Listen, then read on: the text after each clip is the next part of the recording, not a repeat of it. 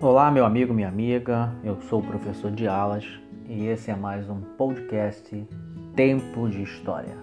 Na aula de hoje, nós vamos tratar do tema Mesopotâmia, nossas raízes.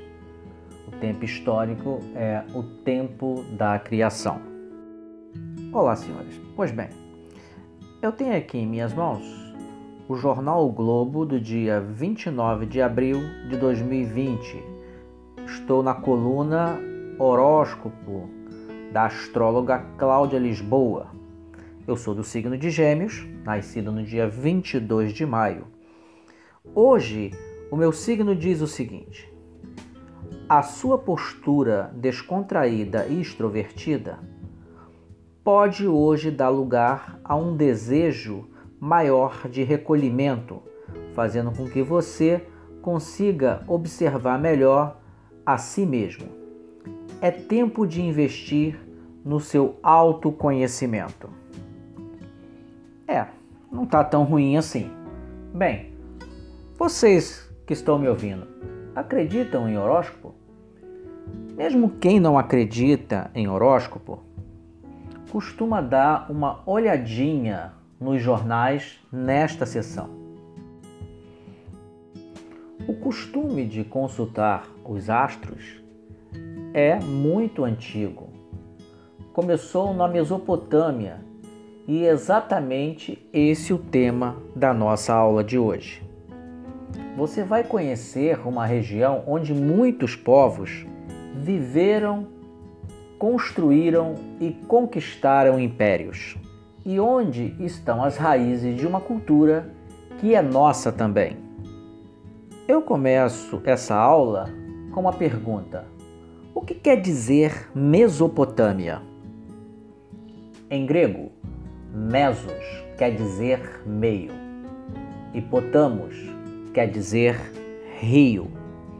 A junção das duas palavras deu Mesopotâmia, ou seja, região entre rios.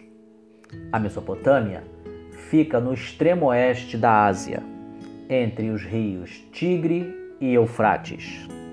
Essa região é conhecida como Oriente Médio, diferente do Extremo Oriente, onde ficam a China e o Japão.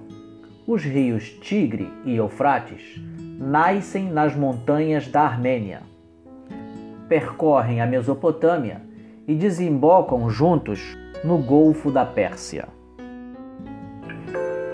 Bagdá, Iraque. Queridos pais, já comecei a trabalhar nas sondas de petróleo. Quem vê a Mesopotâmia hoje não imagina que ela possa ter sido tão importante no passado. Apesar de possuir uma das maiores reservas de petróleo do mundo, é uma região pobre, estéril, coberta de pântanos e deserto. Mas nem sempre a Mesopotâmia foi estéril. Os vários povos antigos que habitaram a região construíram uma grande rede de canais para aproveitar as enchentes dos rios. Eles cultivaram cereais, frutas e criaram gado. Essa terra fértil estava cercada por países pobres e desérticos. A Arábia ao sul, o Irã a leste, a Armênia ao norte e o deserto da Síria a oeste.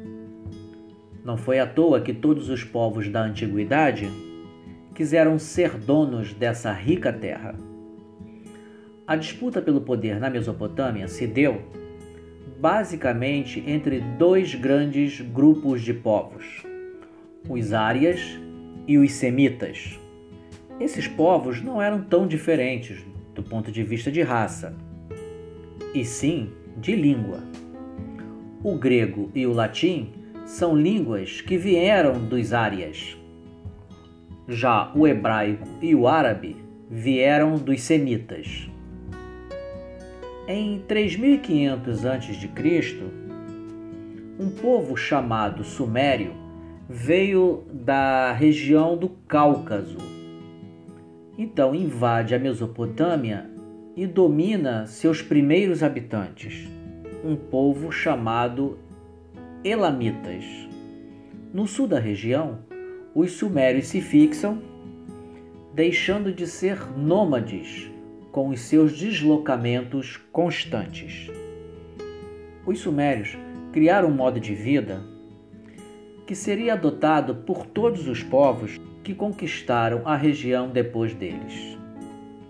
As cidades-estados faziam parte desse modo de vida. A cidade-estado tem o seu próprio governo e funciona como um pequeno país.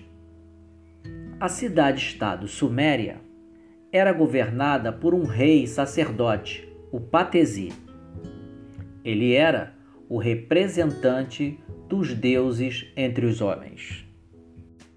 Veja só, hoje em dia o Vaticano é um exemplo moderno de cidade-estado. Ele funciona como um país independente, só que fica dentro de Roma, na Itália. O Patesi é, é um exemplo do que é o Papa hoje em dia. No caso, o Patesi dos Sumérios é mais ou menos o equivalente o Papa no Vaticano, porque ele era o representante dos deuses entre os homens. E no caso, o Papa é o representante do Deus dos católicos aqui na Terra. A diferença é que o Patesi também administrava a cidade coisa que o Papa não faz.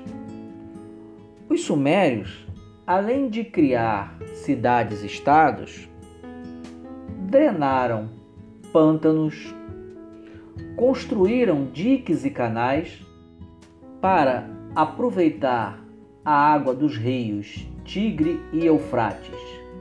Levaram a agricultura para toda a Mesopotâmia. Por causa disso, a região logo se transformou no celeiro do mundo. A região da Mesopotâmia tinha deserto e pântano, não tinha montanha, não tinha pedra, não tinha floresta para tirar madeira. Aí fica a pergunta: que material de construção os sumérios usavam para construir os tais diques? que eles, é, que eles faziam. Faço uma outra provocação para os senhores.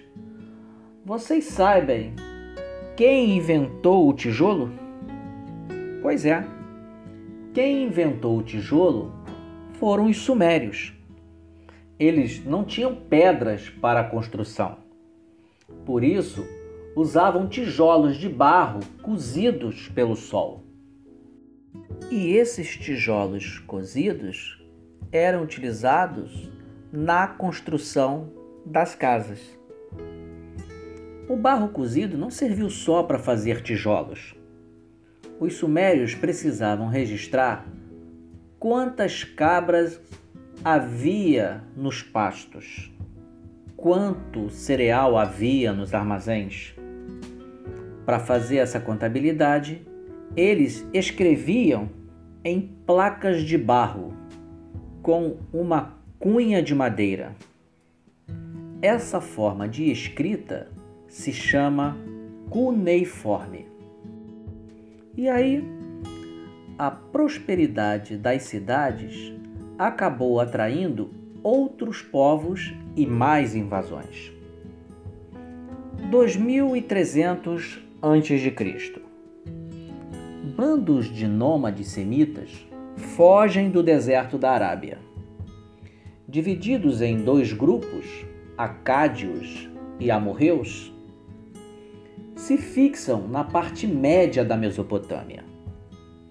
Os amorreus constroem a cidade de Babilônia, na margem do rio Eufrates. No ano 2100 a.C., os dois grupos semitas entram em choque. Os amorreus da Babilônia dominam os acádios e então unificam a Mesopotâmia sob o poder do guerreiro Hammurabi. Hammurabi começa a construção de uma imensa muralha em volta da Babilônia. Além de guerreiro, Hammurabi também era legislador. Gravado em uma coluna em escrita cuneiforme está o famoso Código de Hammurabi. Aí eu aproveito agora para perguntar aos senhores: vocês sabem o que é um código? Um código é um conjunto de leis. Vocês já devem ter ouvido falar em Código Civil, Código Eleitoral, Código Penal, Código de Defesa do Consumidor. Pois bem, nesses códigos, que são leis, elas dizem que as pessoas podem ou não podem fazer. O Código de Hammurabi, então, é considerado o primeiro código social e político da antiguidade. O Código de Hammurabi se baseava no princípio olho por olho, dente por dente. Se alguém matasse uma pessoa da minha família, eu tinha o direito de matar uma pessoa da família dela. Hoje em dia, felizmente, nós não resolvemos mais os conflitos de interesses fazendo a justiça com as próprias mãos, o que no direito costumamos chamar de exercício das próprias razões. Hoje, esse poder pertence ao Estado.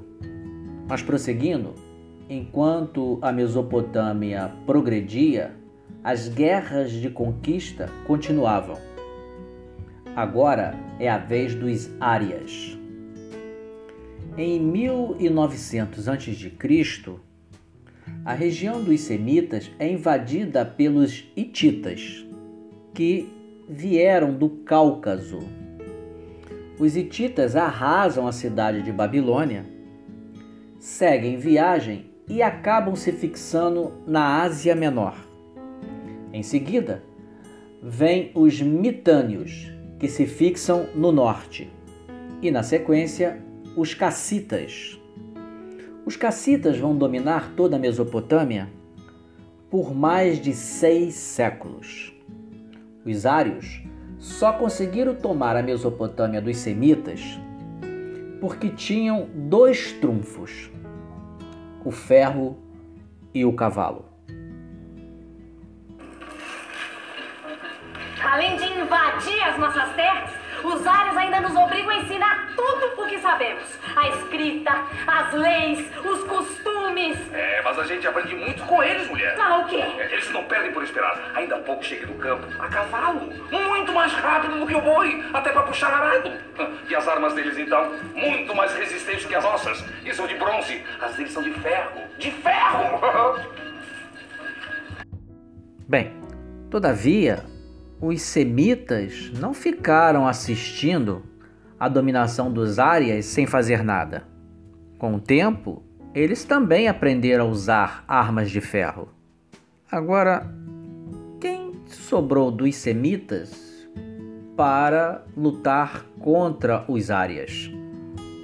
Então, sobraram os assírios, que viviam no norte da Mesopotâmia. Aos poucos, contando com a ajuda de um bom exército, os assírios dominaram todas as cidades da Mesopotâmia. Os assírios conquistaram um grande império que ocupou desde o Golfo da Pérsia até o Mar Cáspio, desde o Mar Mediterrâneo até o Planalto do Irã, inclusive o Egito. Mas os assírios, eles eram conquistadores cruéis. Os primeiros a se rebelarem contra essa crueldade foram os caldeus, povo semita que vivia na Babilônia. Eles se aliaram aos medos, que eram árias, e viviam no planalto do Irã e conquistaram tudo. O maior conquistador caldeu foi o rei Nabucodonosor. Os prisioneiros das guerras eram levados para a Babilônia como escravos. Lá tinham que construir muralhas e os magníficos jardins suspensos. Eles foram destruídos, mas ficaram conhecidos como uma das sete maravilhas do mundo antigo. Todo esse poder subiu à cabeça dos reis que vieram depois de Nabucodonosor. Eles começaram a relaxar com a segurança. Resultado: os persas, outro povo ária, de onde hoje fica o Irã, capturaram a Babilônia. E a Mesopotâmia virou uma província do vasto Império Persa, comandada pelo rei Ciro. Mas todos os povos que dominaram a Mesopotâmia adotaram o modo de vida dos sumérios. Aprenderam a plantar e a colher. Fizeram obras para controlar e aproveitar as enchentes. E usaram a escrita cuneiforme. A forma de governo também era a mesma. O rei representava o Deus da cidade na terra. Ele tinha poder absoluto. Os territórios que formavam o império podiam ser de dois tipos: províncias submetidas e províncias vassalas. Ouça como era a vida nessas províncias. Oh, meu irmão. E então, como é que tá a tua província? Tornou-se uma província submetida, meu irmão. Agora os persas mandam em tudo por lá. E a sua? Uma província vassala. Quer dizer, a gente mantém o nosso próprio governo, mas não precisamos mudar nossos costumes, nem falar a língua deles, nem rezar pelos deuses deles. Deve ser melhor do que morar numa província submetida. É, mas nem tanto. A liberdade é vigiada, temos que pagar impostos em ouro e soldados. Nada é perfeito. Fosse como fosse, sempre existia uma casta governante que dizia o que o resto das pessoas tinham que fazer. Os sumérios obedeciam aos juízes, os assírios aos militares e os caldeus aos sacerdotes. Além da classe que mandava, havia uma corte de nobres, que eram descendentes das famílias mais antigas. Os homens livres, lavradores e soldados, e os escravos, quase sempre prisioneiros de guerra.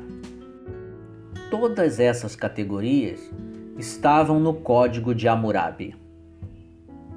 Graças ao código, os povos da Mesopotâmia não dependiam totalmente da vontade dos governantes. Eles acreditavam depender da vontade dos deuses. Eles eram politeístas. Faça aqui um parênteses para perguntar: a Igreja Católica é monoteísta ou politeísta? Monoteísta é quem acredita que existe só um Deus, como é o caso dos católicos. E politeísta é quem acredita na existência de muitos deuses. Os deuses dos mesopotâmios se comunicavam com os homens através da natureza. Os assírios e caldeus acreditavam nas mensagens dos astros. Cada templo era também um observatório astronômico. Eles desenvolveram a astronomia e a matemática. Também eles se destacaram como grandes construtores. Casas, palácios, tudo construído de tijolo de barro. Pois é, senhores, como uma civilização tão complexa começou de tão pouco. Bem, eu fico por aqui, saúdo os que me escutaram, agradeço os que me ouviram. Um forte abraço.